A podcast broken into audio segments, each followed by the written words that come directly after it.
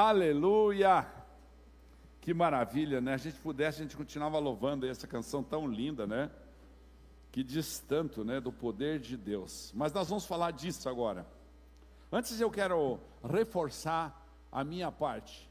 A igreja tem um compromisso com a congregação, né? Toda a igreja, ela precisa conduzir os filhos, os irmãos, a congregação a estarem olhando sempre para Cristo, olhando para Deus. E para que isso possa acontecer, a gente precisa ter famílias sólidas, famílias concretas, famílias em que a mulher entende o que é ser ajudadora, dentro dos princípios bíblicos. Não estou falando aqui de, de vaquinha de presépio, estou falando de ajudadora no princípio bíblico. E o homem aprenda a ser o sacerdote do lar. Então, nós, nesse semestre, vamos dar uma oportunidade de ouro.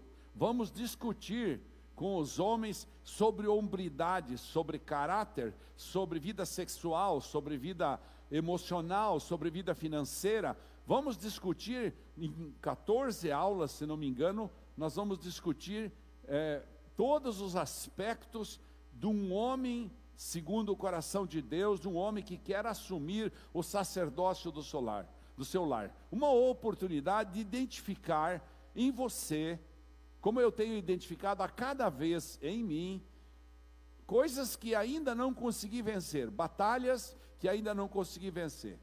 Então você precisa aproveitar. Só o livro que nós vamos comprar é R$ reais.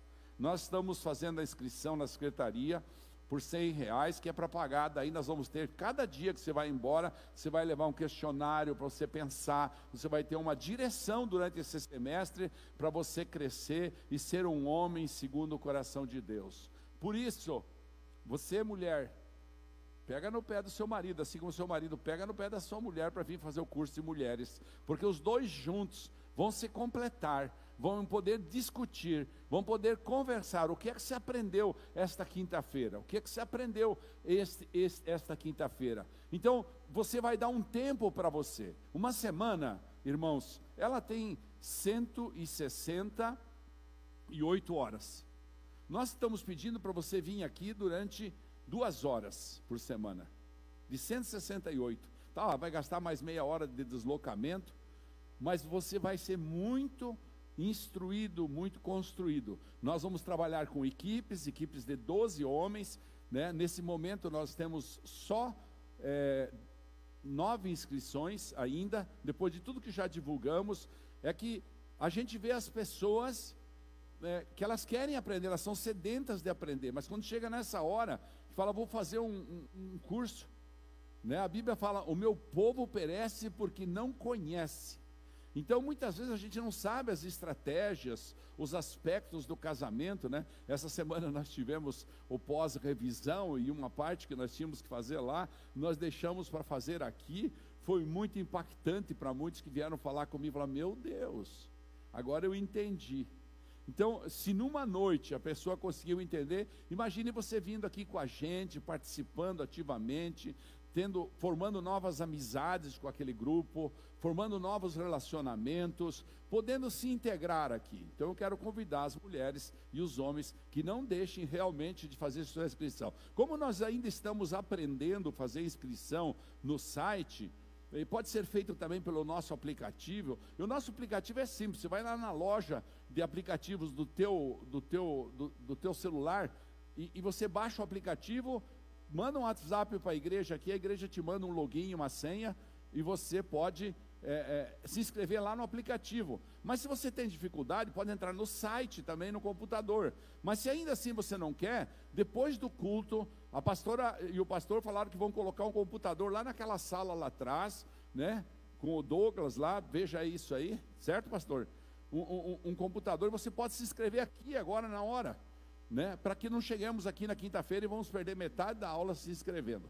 Mas também, se vier quinta-feira, a gente vai aceitar a inscrição, porque aqui não há nada que tenha que ser assim, né, tão militar nesse momento, nessa situação. É uma oportunidade que você tem. Nós nos propomos mais uma vez a sair das nossas casas, mais uma noite, todas as noites da semana, para que você possa ser edificado. Amém, igreja?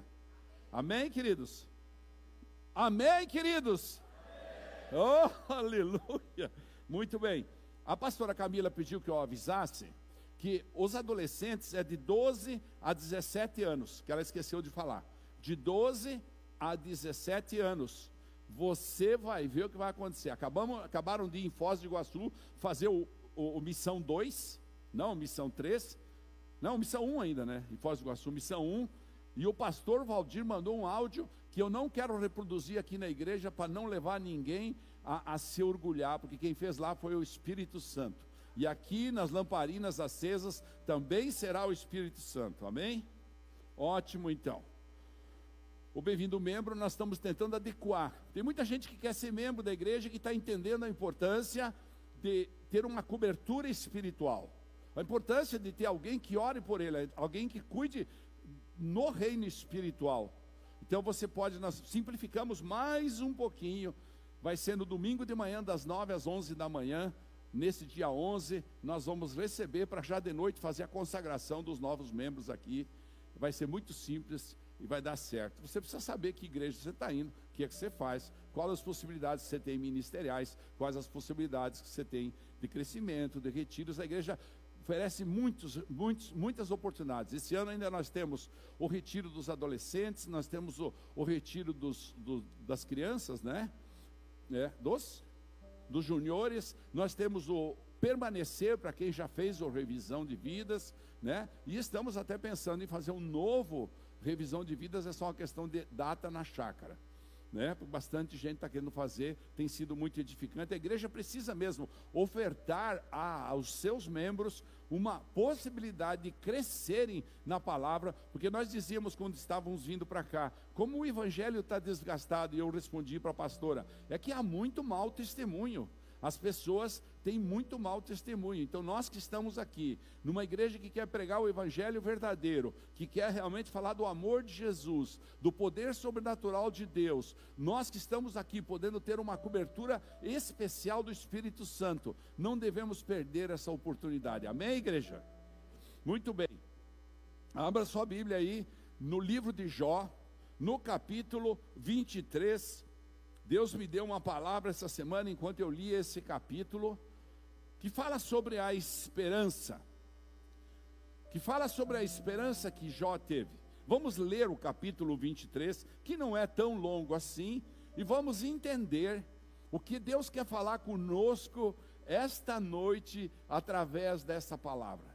Tenho certeza, porque a mim foi muito edificante estudá-la, prepará-la e tenho certeza que vai fazer diferença na sua vida. Você vai sair daqui com uma nova visão do Evangelho, uma nova visão do reino de Deus, daquele que nos criou, daquele que nos planejou para nós, que conhece todas as coisas e que nos trouxe até aqui para nos encaminhar para a vida eterna. Amém? Amém? Aleluia, vamos lá. Jó disse assim: porém em resposta, Jó disse, verso 2 do capítulo 23 da nova tradução da linguagem de hoje: Eu ainda estou revoltado e me queixo de Deus. Eu não posso parar de gemer. Gostaria de saber onde encontrá-lo. Gostaria de ir até o lugar onde ele está, para levar a ele a minha causa e apresentar todas as razões que eu tenho a meu favor. Gostaria de saber o que ele me diria e como me responderia. Será que Deus usaria todo o seu poder contra mim? Não. Estou certo de que ele me ouviria.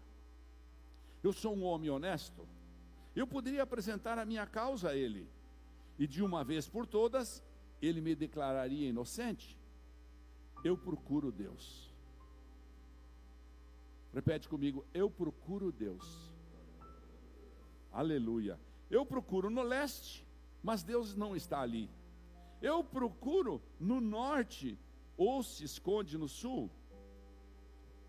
Mas Deus age, perdão, Deus conhece cada um dos meus passos. Se Ele me puser à prova, verá que sairei puro como ouro. Você pode repetir esse versículo comigo? Esse versículo é chave nesse texto. Diga comigo, mas se Deus conhece cada um dos meus passos, Se ele me puser à prova, verá que sairei puro como ouro. Ou seja, se ele me queimar, sairei puro como ouro. Eu sigo o caminho que ele me mostra e nunca me desvio para lado nenhum. Obedeço aos mandamentos de Deus, sempre faço a sua vontade e não a minha. Deus fará comigo o que planejou fazer. Diga assim novamente. Desculpa pedir para você falar, mas é para a gente gravar. Diga comigo: Deus fará comigo o que Ele planejou fazer. Isso mesmo, Deus vai fazer conosco o que Ele planejou fazer. Deus faz o que quer, diz o versículo 13. Quando Ele decide fazer alguma coisa, ninguém pode impedir. Ele levará até o fim o que planejou fazer comigo e também realizará todos os seus planos, seus outros planos. Por isso, eu perco a coragem na presença dele e, quando penso nisso, fico apavorado. A escuridão me deixou cego, mas é o Deus Todo-Poderoso quem me põe medo e não a escuridão. Olha que lindo. A escuridão me deixou cego, mas é o Deus Todo-Poderoso que me põe medo e não a escuridão.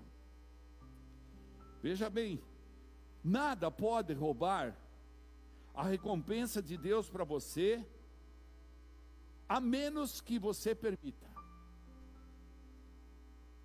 Vamos fazer isso profeticamente? Diga comigo, erguendo a sua mão direita, diga assim: nada pode roubar a promessa de Deus, a recompensa de Deus para mim, a menos que eu mesmo permita. Aplauda o Senhor Jesus por isso. Porque a essência do que Jó está falando aqui, no contexto que, que eu li nos outros capítulos, é exatamente isso. Eu sei que eu estou em meio a cinzas, eu sei que estou com feridas completamente cancerosas em todo o meu corpo. Eu estou leproso, eu estou cheio de coisas em que a, as, as cascas têm que ser coçadas com pedaços de telhas. Eu sei que eu tenho dificuldade, mas eu não posso perder a esperança, porque a recompensa de Deus é certa. Como está escrito aqui, não perca a esperança, a esperança. Deus vai te recompensar, independente do momento que você está vivendo. Repito, nada pode roubar a recompensa de Deus para você, ao menos que você permita. E esse é o grande álibi do nosso, álibi do nosso Criador tratar a cada um de nós na nossa individualidade, tratar a cada um de nós com compaixão e misericórdia e muito amor, mesmo em situações que nós passamos de erros, de pecados, de perrengues, de dificuldades, de lutas, enfim, cada um de nós ele tem uma conversa especial porque ele nos criou individualmente e nos ama cada um de nós separadamente. O livro de Jó, riquíssimo, né, em lições para nossas vidas, começa falando sobre o caráter, sobre a família e até a posição social de Jó. O livro de Jó começa no capítulo 1 dizendo que ele era um homem muito rico, muito íntegro, reto, temente a Deus, que se desviava do mal, que sacrificava em favor dos seus filhos quando eles iam fazer uma festa, que entrava na brecha e pedia perdão, dizia: Deus, cuida dos meus filhos, eu vou sacrificar aqui para que o Senhor não os abandone, etc. E com a permissão de Deus, Jó passa por duas grandes provas. Satanás visita junto com os conselheiros do Senhor lá, né, na comissão de frente, visita lá e ele passa por duas provas. Essas provas, evidentemente, com a permissão de Deus, porque ninguém passa nada na face da terra sem a permissão de Deus. são usadas por Satanás para mostrar que Jó, em determinados momentos, não era exatamente sincero na sua fé, como ele discutiu com os três amigos dele durante muito tempo, até chegar nesse capítulo 23. E em seguida, três amigos, como eu disse, vêm para consolar Jó no seu sofrimento. Jó se vê dentro das cinzas, com seu corpo totalmente coberto de feridas horríveis. De repente, de um homem rico, de um status social, de uma situação conhecido como um adorador daquela época, um homem que tinha temor do Senhor, um homem que tinha quebrantamento diante do Senhor. Todo mundo fica olhando para ele, porque ele perde seus filhos, ele perde seus bens, e sua mulher manda ele amaldiçoar esse tal de Deus dele. E ele fala: não. De volta em que o período do período em que Jó está com o seu corpo coberto de tumores, de feridas, quando os amigos ainda se achavam totalmente contra ele, guerreando contra ele, dizendo: Não, você está culpado, pare com isso, você está pensando o quê e tal. Quando ele se viu completamente falido, olha bem, olha bem, completamente quebrado. Não tinha nem concordata naquele tempo, muito menos decreto de falência programável.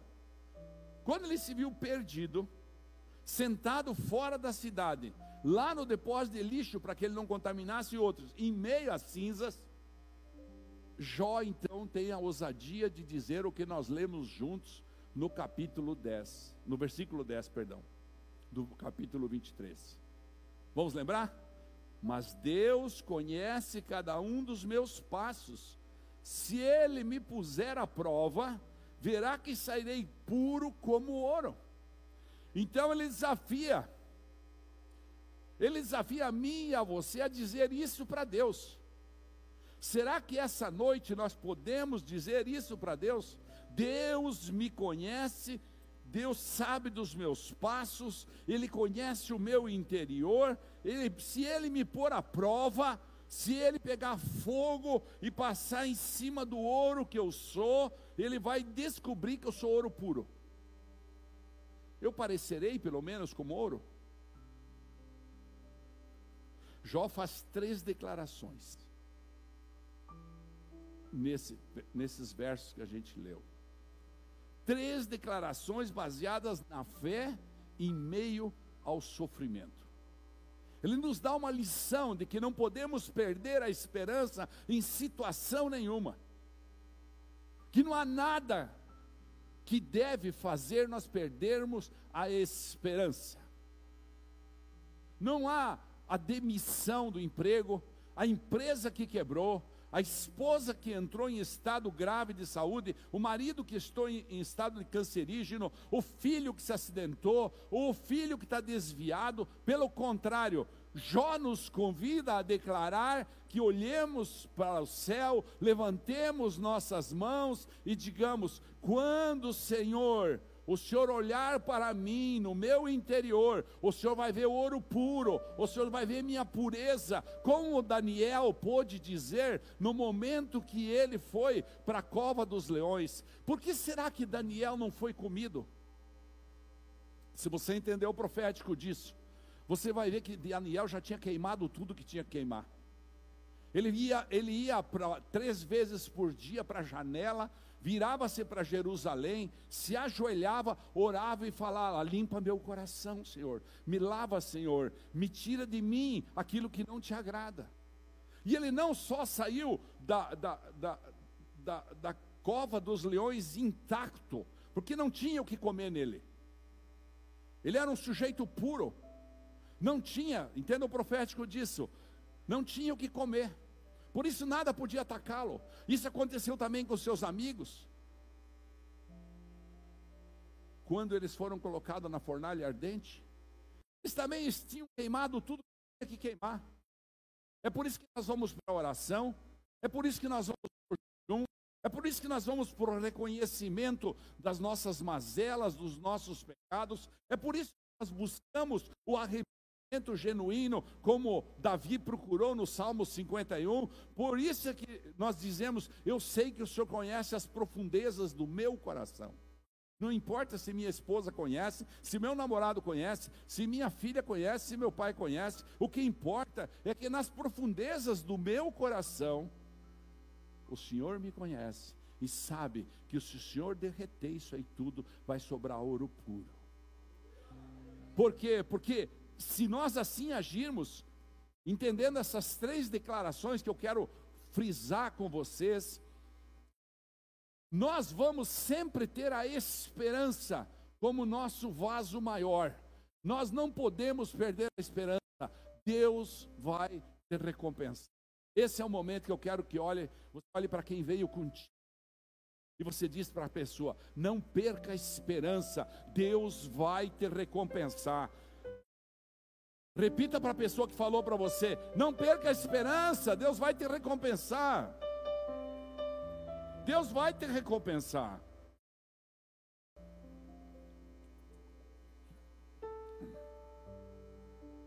No versículo 10, como nós lemos, Daniel fala: Eu sei que Deus conhece a minha situação. Ele conhece por onde eu ando. Esse é o primeiro raciocínio que você precisa ter quando o dia mal chegar. Até quando a morte chegar. Quando a dor chegar. Quando a agressão chegar. Quando alguém que você imaginava que jamais ia te decepcionar, te decepciona. Quando alguém que diz que tem uma aliança com você, e que a aliança eterna te pega nos olhos e fala: Você tem uma aliança comigo eterna, e de repente um dia ele chega lá no fim de um determinado momento, ele fala: Ah, preciso mudar. E você fala: Meu Deus, eu estava contando tanto com você. No emprego, no patrão, na esposa, no filho. Quando você descobre que teu filho está precisando de muito mais do que só um acompanhamento, está precisando que os teus joelhos sejam calejados na busca da guerra da guerra espiritual para arrancar dele ou dela os demônios que estão fazendo, tomando posse. Nós precisamos entender que enquanto nós estamos aqui sentados, entenda isso. Quer acreditar você ou não, eu posso, e a Raquel pode, nós podemos, como pastores, falar com propriedade, porque a gente fez isso antes de conhecer Jesus. Enquanto nós estamos aqui sentados, os satanistas, os macumbeiros, os feiticeiros, aqueles do candomblé, aqueles que invocam os demônios e se apossam deles, estão preparando trabalhos para destruir a vida daqueles que estão querendo ir para Jesus. Porque Satanás tem que trabalhar pelo orgulho dele para roubar a glória de Deus nas nossas vidas. Não gosto muito de falar nisso, mas é verdade. Então eu e você precisamos estar atentos, com as mãos levantadas, com os joelhos dobrados, com o coração compungido, com a sinceridade dentro de nós, com a verdade absoluta e entendendo o amor maior do Criador por cada um de nós, porque nós sabemos que Ele conhece o caminho por onde ando. Põe o Salmo 139, verso 1 em diante até o 7. Olha o que fala. Ó Senhor Deus, tu me examinas e me conheces, sabes tudo que eu faço. E de longe conheces todos os meus pensamentos. Uau! Quer dizer que ontem, quando eu pensei mal de um irmão, Deus já está sabendo? Aham. Uhum. Quer dizer que hoje, quando eu levantei e critiquei alguém, Deus está sabendo? Aham. Uhum. Quer dizer que hoje, quando eu confrontei alguém com minha aspereza, Deus está sabendo? Aham. Uhum. Quer dizer que hoje, quando eu pensei mal, eu olhei para aquela mulher assim, assado, então eu cometi um adultério, é o que Jesus fala na palavra, sim. Quer dizer que quando eu abri meu celular e eu olhei alguma coisa indevida, eu pequei? Sim. Todos somos pecadores, carecemos da glória de Deus. Mas está escrito aqui, ó. Sabes tudo o que eu faço e de longe conheces todos os meus pensamentos. Tu me vês quando estou trabalhando e quando estou descansando. Porque a Bíblia ensina isso. Para que nós não abramos brechas, porque se alguém vai num centro terreiro e faz um mal para você, e você não tem brecha, não tem como pegar. Nada resiste a um adorador em espírito e verdade. Não tem. E aí continua o versículo, o verso 3.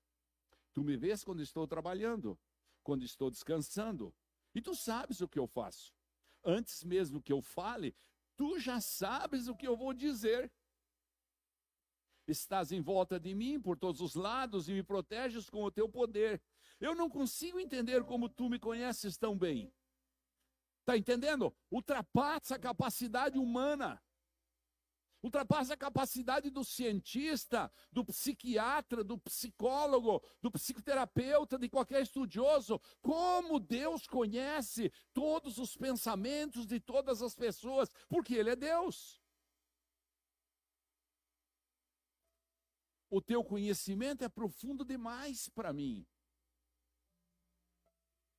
Aonde posso ir a fim de escapar do teu espírito? Onde você pode ir para escapar do Espírito de Deus? Onde eu posso ir? Onde nós podemos ir? Para onde posso fugir da tua presença? Então, esse é o primeiro ponto que Jó, ali no meio daquelas, daquela cinza, daquele cheiro mal, das suas feridas, derrotado, a mulher do lado de fora dizendo para ele: Você é um bobo, odeie, maldiçoa esse teu Deus, três amigos que vieram de longe discutindo com ele. E ele fala: hum, Meu Deus, conhece o caminho por onde eu ando. Meu Deus conhece o caminho. Diga comigo, meu Deus conhece o caminho por onde eu ando. Aplauda o Senhor Jesus por isso. Ele conhece você, se despreocupe. Se despreocupe, deixa ele conduzir. Essa imensa sabedoria que o salmista falou aqui no Salmo 139 está à minha e à sua disposição. Qual é o nível de entrega que você quer fazer? Qual é o nível de renúncia que a Cris falou aqui? O segundo ponto que Jó observa ali, e eu quero salientar com vocês, é: eu creio que é Deus que está me provando. Porque ele fala assim: se me puser à prova. Então, quando você está passando por uma situação, e eu lembro quando, é, não quero todo culto voltar aqui e falar dessas coisas, mas é uma coisa muito impactante na nossa vida, a, a, o trágico problema de Covid da pastora Raquel. Eu lembro que eu, no primeiro domingo já eu fui exposto a isso aqui. Eu estava no meio das cinzas. E aí, alguém ligou para mim e falou: Pastor, deixa que nós vamos ministrar, não se preocupe, eu sei que você está preocupado. Eu falei: Não. Agora é a hora de eu mostrar a minha fé. Agora é a hora de manifestar aquilo que está plantado dentro de mim. Eu sei que Deus está me pondo à prova. E foi isso que aconteceu com Jó. Jó responde para os amigos dele: Eu sei que Deus está me pondo à prova. Ainda no 10 ele fala isso, lembra? Mas Deus conhece cada um dos meus passos. Se ele me puser à prova, verá que serei puro como ouro. No Salmo 26, o verso 2, a palavra fala: Examina-me e põe à prova, Senhor julga os meus desejos e os meus pensamentos, pois o teu amor me guia e a tua verdade sempre me orienta. Sabe, a tendência quando nós temos uma perda, a tendência quando nós temos uma mudança radical no nosso relacionamento na família, pergunte para os velhos que têm a síndrome do ninho vazio. Para nós erramos. A tendência é nós nos criticarmos. A tendência é nós achar que nós fomos. Não. Há um propósito de Deus em cada situação. Pastor, mas não é possível que Deus tenha esse propósito para a minha vida. Eu perdi meu esposo, eu perdi minha filha, eu perdi não sei o quê. Há um propósito claro de Deus que permite que você diga: Deus está me pondo à prova, porque Ele me examina no fundo e Ele julga os meus desejos e os meus pensamentos. Se você for para juízes, você vai ver que durante muitas vezes o povo apostatou da fé. O povo esquecia de Deus e começava a entrar na área da idolatria. Hoje em dia não é diferente. O que nós estamos vendo? Nós estamos vendo pessoas que estão chamando Jesus de mentiroso. Porque eu acabei de falar na nossa oração aqui que Jesus instituiu a igreja. E aí as pessoas falam, não preciso de igreja. Como? Se Jesus instituiu a igreja, você está dizendo que Jesus foi mentiroso ao instituir a igreja? Foi um falsário? Não, a igreja é feita para nós congregarmos juntos, para nós aprendermos juntos e estarmos preparados como a noiva de Cristo, que vamos para a eternidade com o noivo. Fomos chamados, separados, escolhidos, e agora estamos sendo santificados, e agora estamos sendo, é, é, é como se diz, é, municiados para a guerra aqui da terra. Estamos sendo é, é, separados, estamos sendo carregados de munição para enfrentarmos as batalhas. E Jó explica aqui: Eu sei que se o Senhor me puser à prova, eu vou responder. Deus estava pondo Jó numa prova. Se você vai lá no capítulo 42, que é o último capítulo desse livro, você vai ver que beleza acontece na vida de Jó. Deus dobra tudo para ele: filhos, animais, riquezas, honra.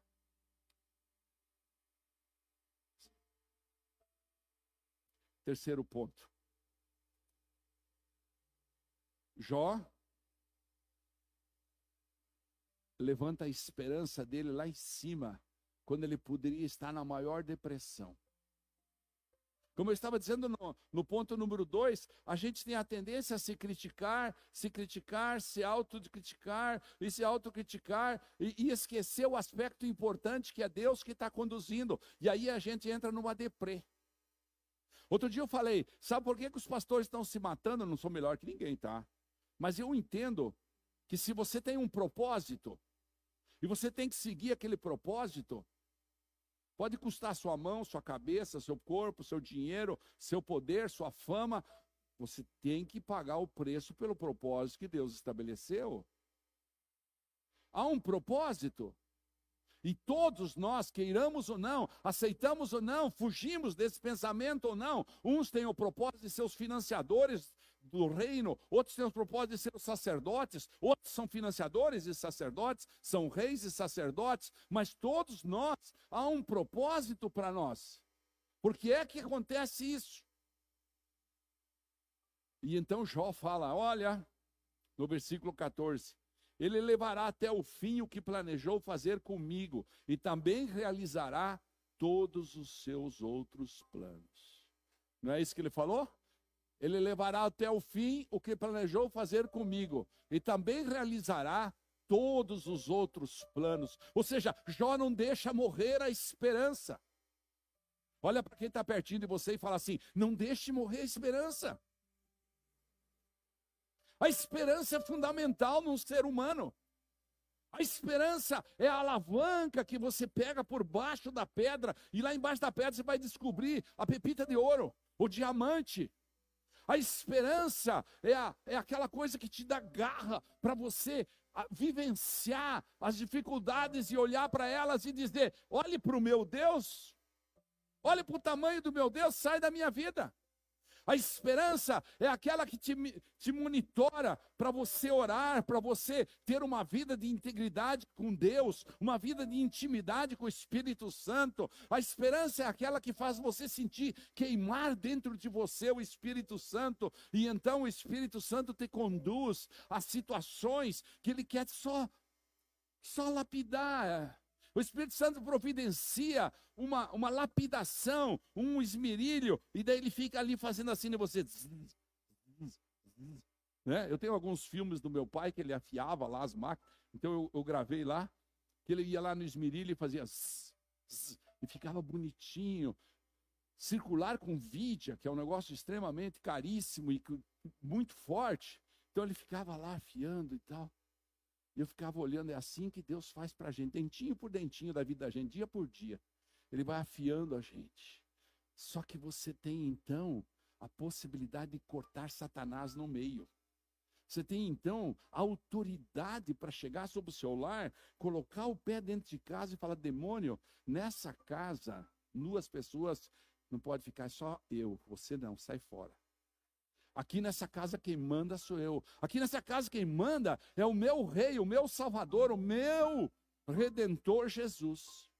No meu relacionamento matrimonial, no meu relacionamento de namoro, no meu relacionamento é, é, é, é comigo mesmo, no meu relacionamento no trabalho, no meu relacionamento com o dinheiro, que tem levado muita gente para o inferno, porque o Deus mamão começa a ofertar, ofertar, ofertar, e aí a pessoa fala assim: não, eu não posso, eu estou muito culpado no meu trabalho. A, a, a escala de valores muda completamente, especialmente para aquelas pessoas que passaram por um tempo de muita dificuldade na vida, quando elas encontram uma oportunidade, é, é, elas buscam oportunidade e pedem para Deus oportunidade, Deus me dá uma oportunidade, me dá uma oportunidade oportunidade. E aí Deus dá a oportunidade de ganhar 15 pau por mês. Aí ele começa a dizer: Não, eu não posso largar. Aí eu tenho medo.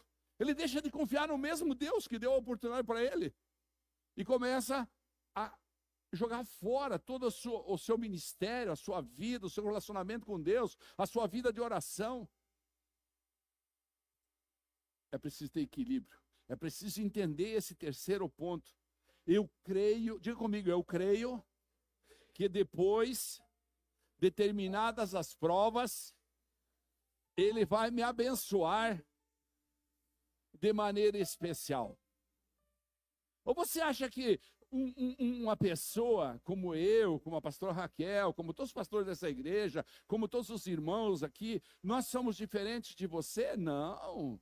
Nós temos os mesmos sentimentos. Quantas vezes, quando eu, com 57 anos, hoje eu tenho 70, eu vou 71, 57 anos eu decidi falar: não, essa imobiliária ambulante que está aqui não vai andar mais aqui. Esse dinheirama não me interessa mais. Eu quero Deus para a minha vida. Mas isso ia bem até as quatro da tarde. Às quatro da tarde, eu ia para baixo da coberta, me cobria e queria fugir do mundo.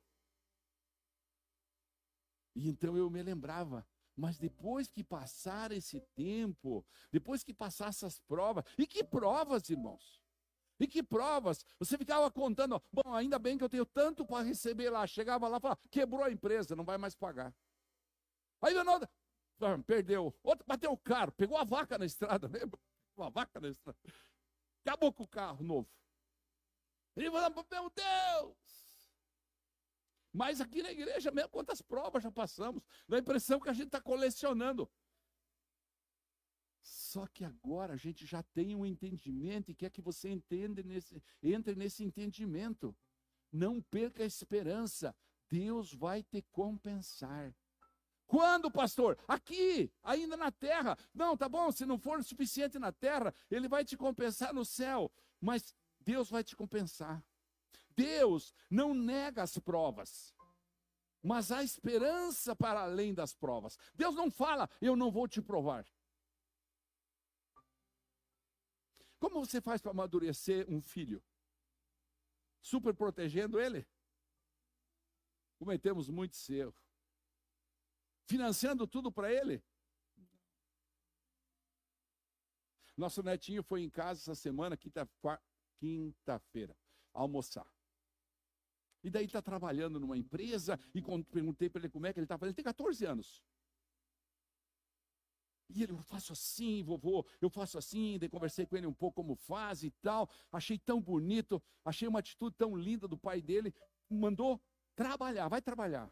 Ah, mas eu queria um computador muito especial. Perfeito, guarda o dinheirinho e compra seu computador.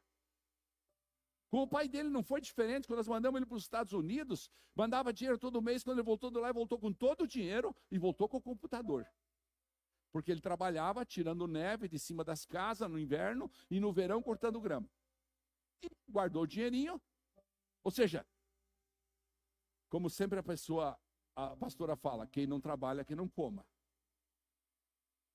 É bíblico. Então é preciso entender. Você precisa entender. Deus vai nunca vai negar que tem provas para você. Deus nunca vai dizer assim: "Não, vem cá, meu filho, você vai viver no mar de rosas", como se falava antigamente, né? Você vai viver ah, em iates, em clubes, nem mesmo aqueles que ganham na Mega Sena. Quantos crimes você já viu daqueles que ganham na Mega Sena? Vá trabalhar um dia inteiro numa imobiliária e ser traído por cliente, e comprar do cliente e vender para o cliente, e o cliente que não compra. Não é verdade? Todo mundo vê as vitórias que eu tenho, mas ninguém vê os tombos que eu levo. Deus sabe. Diga comigo, Deus sabe. Diga mais alto, Deus sabe todas as coisas mas Deus vai compensar. Deus vai recompensar você. Há esperança sempre para os feridos. Diga comigo, há esperança para os feridos. Jó, no capítulo 14, um pouquinho para trás, ele ainda está discutindo com Bildade e seus amigos, e ele diz assim, no capítulo 14, no verso, versículo 7, para uma árvore há esperança, se for cortada, brota de novo e torna a viver. Mesmo que as suas raízes envelheçam e o seu toco morra na terra por cima, basta um pouco de água e ela brota, saltando galhos como uma planta nova. Pode vir o louvor. O que, que acontece? Você vem para a igreja, você se encharca do amor de Deus, dos rios de água viva que são derramados aqui da presença do Espírito Santo. Você vem de novo, você se encharca, você vem de novo, você se encharca. E claro, amanhã cedo os problemas cada vez maiores, mas você está cada vez mais forte, cada vez mais você está dizendo: o meu Deus, ele vai me recompensar. O meu Deus, olha, se ele fez para Jó, por que não vai fazer para mim? Se fez para o pastor Ademir, por que não vai fazer para mim? Se fez para o meu irmão, por que não vai fazer para mim? Então, o que acontece? É isso que nós encontramos ao chegar no último capítulo de Jó. Não seria esplêndido se nós pudéssemos estar na posição de Jó no final, sem ter que passar por o que ele passou em todo o livro? Chega lá no fim, Jó tem o dobro dos camelos, tem o dobro dos cordeiros, Jó tem o dobro dos filhos, Jó tem casas mais lindas, Jó tem mais empregados, Jó tem uma vida muito. Seria gostoso se a gente pudesse ir. Como seria bom obter todo o seu conhecimento sem tudo que ele sofreu.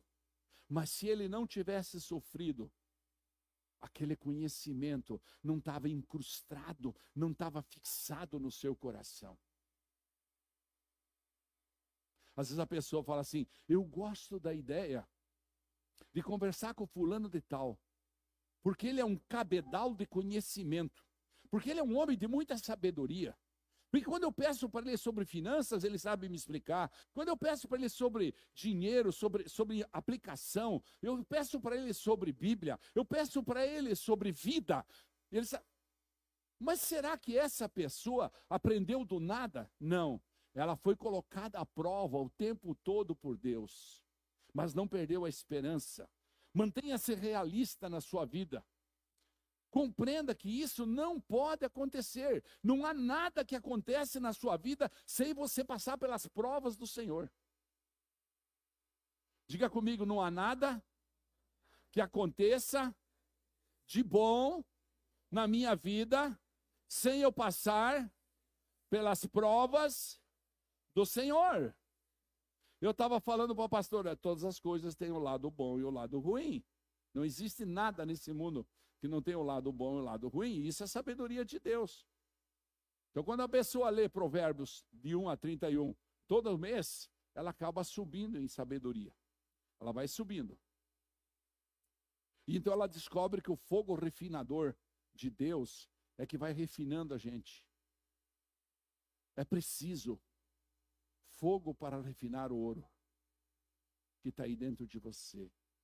É preciso fogo para forjar o ferro, para te tornar forte. É preciso fogo para assar o pão e te tornar saudável. Cada um é único para Deus. Assim como nossa aparência é diferente, nós temos aparências diferentes. Assim como o ambiente que vivemos é completamente diferente. Nos reunimos aqui no domingo à noite, na quarta-feira, na quinta-feira, nos reunimos aqui no sábado com os jovens, nos reunimos na igreja nos retiros, nos reunimos, mas é tudo diferente. Nosso nível de maturidade é diferente, nosso nível de estudo é diferente. Nossa idade cronológica, então, nem se fala. É completamente diferente. Por isso, experimentamos também provas diferentes. E somos diferentes. Experimentamos provas diferentes. Diga comigo, porque eu sou diferente, eu experimento prova diferente. E então, eu preciso preservar a minha esperança, porque Deus vai me recompensar. Fique de pé, por favor.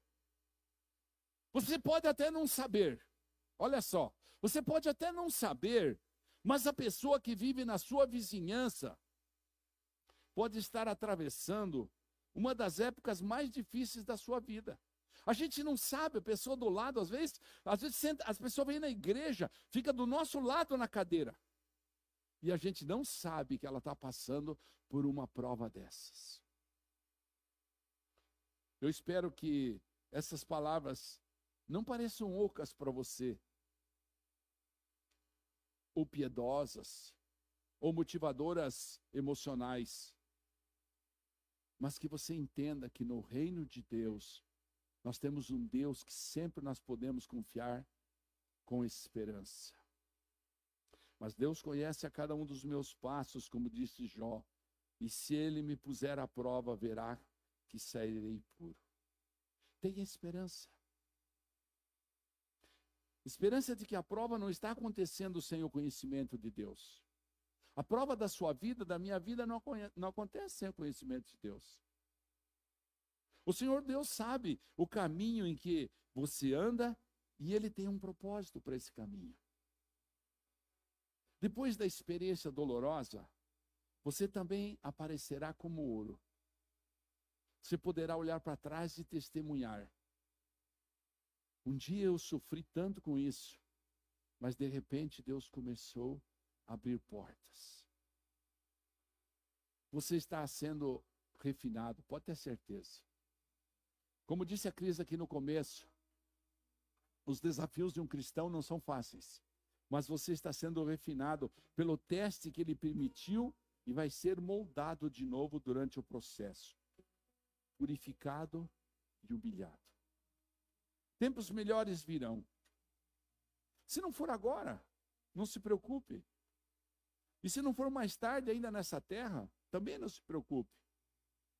Eles certamente virão quando estiver diante do Senhor e ele distribuir o ouro, a pedra a prata e as pedras preciosas.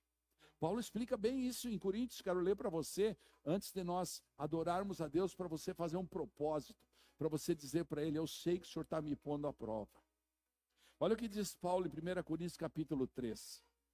Porque Deus já pôs Cristo, Jesus, como único alicerce, nenhum outro alicerce pode ser colocado. Alguns usam ouro e prata, ou pedras preciosas, para construírem em cima do alicerce. E ainda outros usam madeira, capim ou palha. O dia de Cristo vai mostrar claramente a qualidade do trabalho de cada um. Olha só, o dia de Cristo vai mostrar claramente a qualidade do trabalho de cada um. Pois o fogo daquele dia mostrará o trabalho de cada pessoa. O fogo vai mostrar e provar a verdadeira qualidade do meu e do teu trabalho.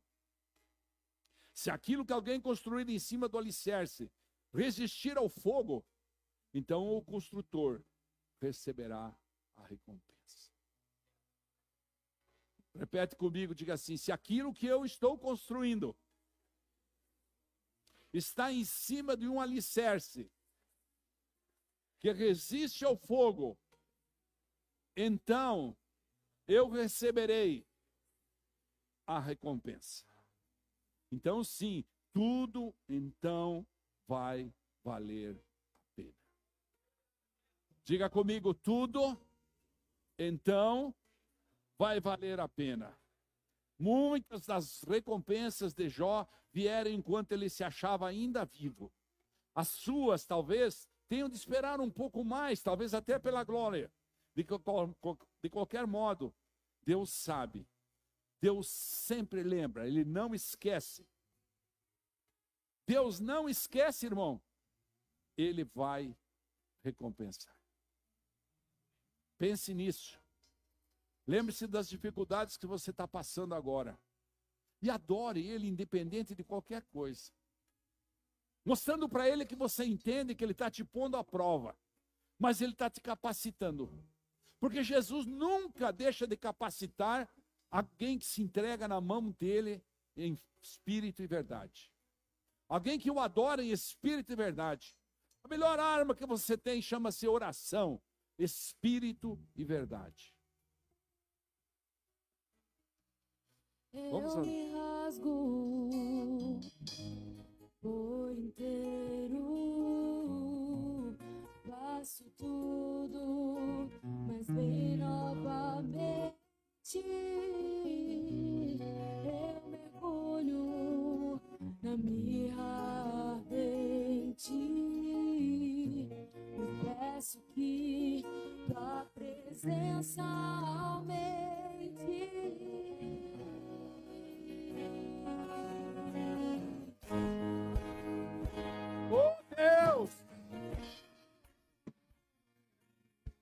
derrama nesse lugar, Senhor, convicção.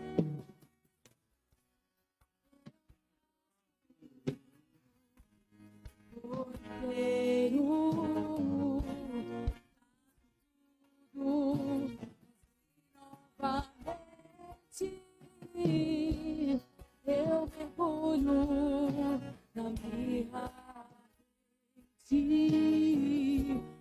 Peço que tua presença aumente.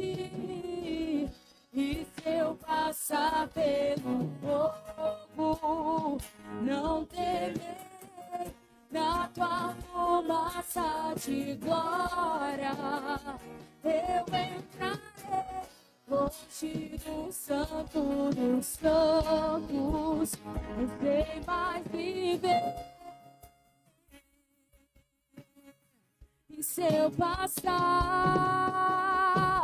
e se eu passar pelo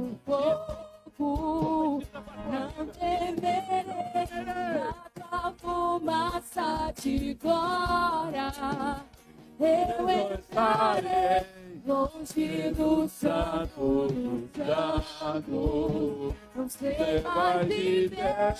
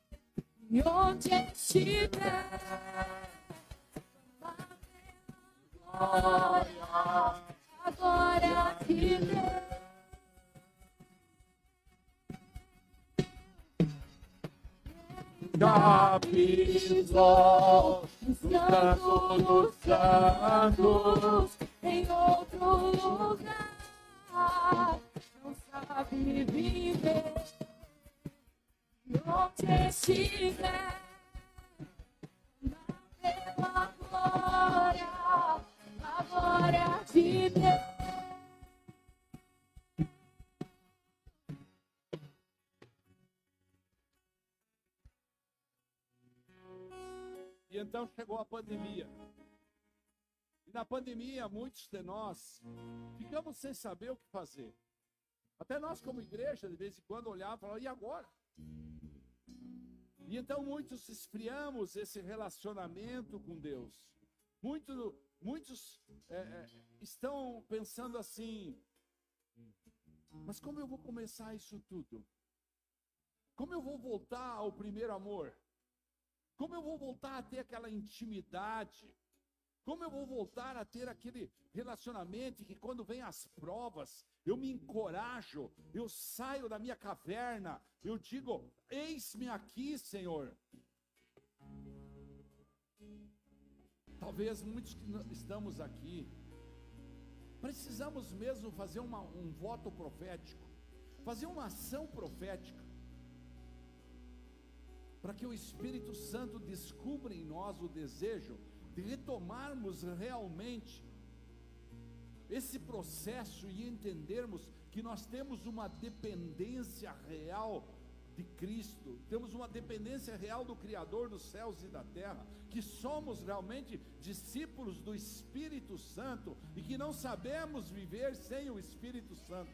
Mas nós fomos esfriando durante a pandemia, fomos nos colocando em situação. Então, é, todas as coisas estão sendo retomadas no mundo. Eu estou vendo as, os estádios cheios de gente nos, nos shows dos cantores do mundo, com cerveja, com bebida, com droga, com, com mil coisas. Já é tempo de nós entendermos que o nosso lugar é sob as asas do Altíssimo. Então eu quero convidar e oportunizar. Eu sei que já passamos da hora, eu entendo isso. Mas o Espírito Santo estava constrangendo a pastora que veio falar aqui comigo, e ela tem razão. Muitos de nós precisamos sair do nosso lugar, fazer um ato profético, é simples. Saia do seu lugar, Vem aqui na frente, saia para os corredores e fala: Deus, eu quero retomar essa vida de aliança contigo. Eu quero retomar essa vida em que eu tenho coragem de entender que as situações difíceis que o Senhor colocou na minha vida, assim como o Senhor colocou na vida de Jó, são apenas momentos em que o Senhor quer me burilar, me lapidar, hum, fazer com que o fogo me torne ouro, extraia de mim o melhor, o melhor para a tua glória. Então, essa é uma oportunidade, nós vamos cantar essa canção de novo. E se você sentir que você quer renovar a sua aliança, não tenha vergonha. Vergonha a gente tem que ter quando a gente faz pecado, quando a gente está saindo pela porta do motel adulterando, quando a gente está roubando alguém. Vergonha a gente tem que ter quando a gente está mentindo. Quando a, a gente não tem que ter vergonha quando a gente vai buscar o altar do Senhor e dizer: Deus, que o teu espírito descubra em mim um coração disposto a te amar que o teu espírito descubra em mim um homem, uma mulher que quer muito essa aliança contigo. Por isso, nós buscamos nessa noite, Deus, essa renovação da aliança. Renova em mim, porque eu já passei pelo Santo dos Santos, eu já estive naquele lugar, mas agora eu quero de novo. Saia do seu lugar se você sente que você quer renovar isso, tenha coragem. Renova sua aliança com o Pai. Isso. Pode vir, amadinhos. Aleluia. Pode vir, venha, não tenha medo. Venha renovar sua aliança com o Senhor. Isso. É um ato profético apenas. Oh! Deus está vendo você, Ele conhece os teus pensamentos. Venha! Venha! Venha,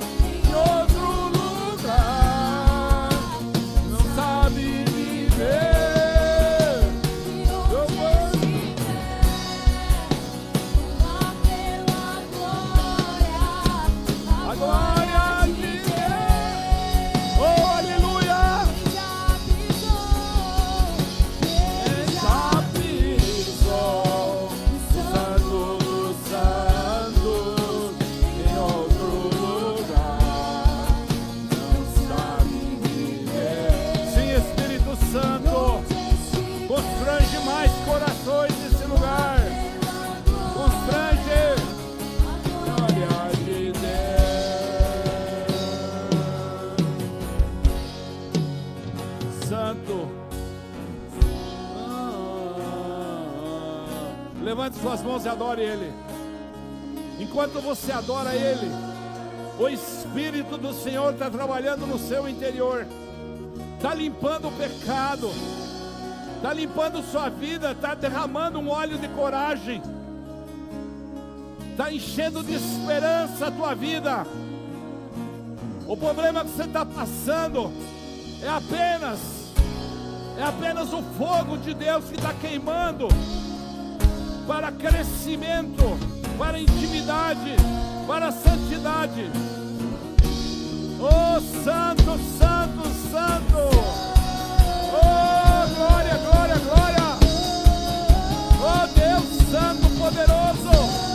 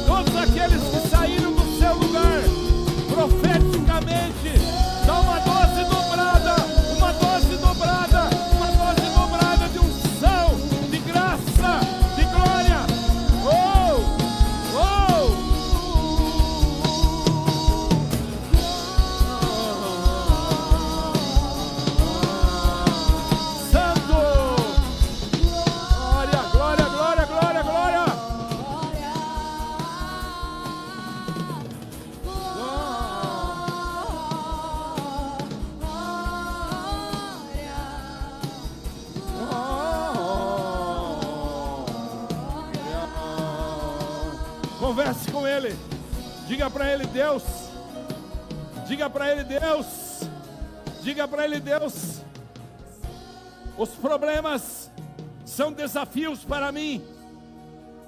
E eu vou enfrentá-los porque eu sei que o Senhor está comigo, como esteve com Jó. E eu sei que a tua recompensa é maior lá na frente. O Kadosh é o Deus da recompensa, é o Deus do amor, é o Deus da esperança. Ele sabe a tua palavra que você está proferindo nesse momento. Ele sabe o teu propósito. Ele sabe o que você está dizendo para ele. Ele não é um Deus homem para não ouvir. Ele sabe exatamente. Você está curvando o seu coração diante dele. Oh, entregue para Ele todos os seus problemas, todas as suas dificuldades, todas as situações, e você vai se surpreender com Deus que vence, com Deus que derruba batalhas, com Deus que abre caminhos, com Deus que abre portas. Oh, Kadosh!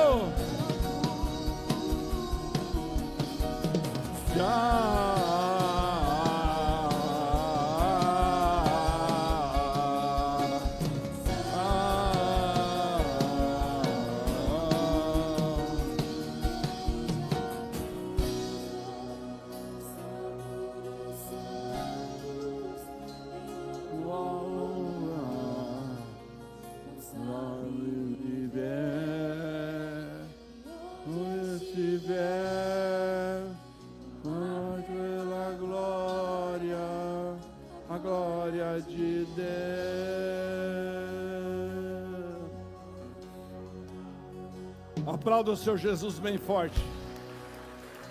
Aleluia!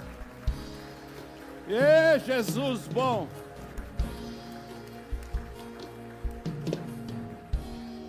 Não esquece, Ele vai recompensar.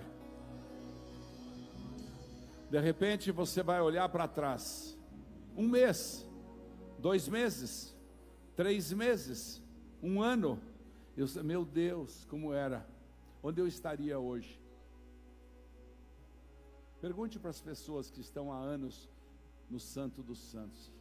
Mantenha-se no Santo dos Santos.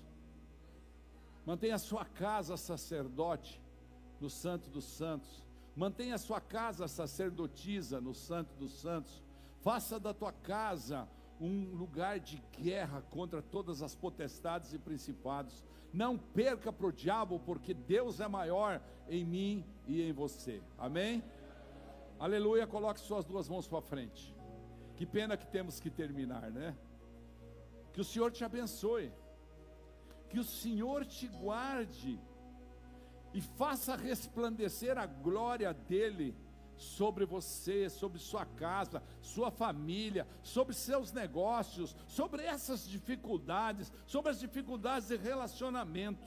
Que você possa realmente equilibrar seu tempo a favor da glória do Senhor em sua vida e Ele te conceda graça. O Senhor volte para ti o seu rosto e dê aquilo que é mais essencial para nós humanos nessa terra, chamado liberdade e paz. Diga comigo, eu sou tudo que a Bíblia diz que eu sou. Agora mais forte, diga eu tenho. Tudo que a Bíblia diz que eu tenho. E eu posso. Tudo que a Bíblia diz que eu posso. Por isso, eu e minha casa serviremos ao Senhor. Volte sempre, traga mais gente. Se Deus é por nós, agindo Deus Deus é bom toda hora, porque Ele recompensa. Aleluia. Vai em paz.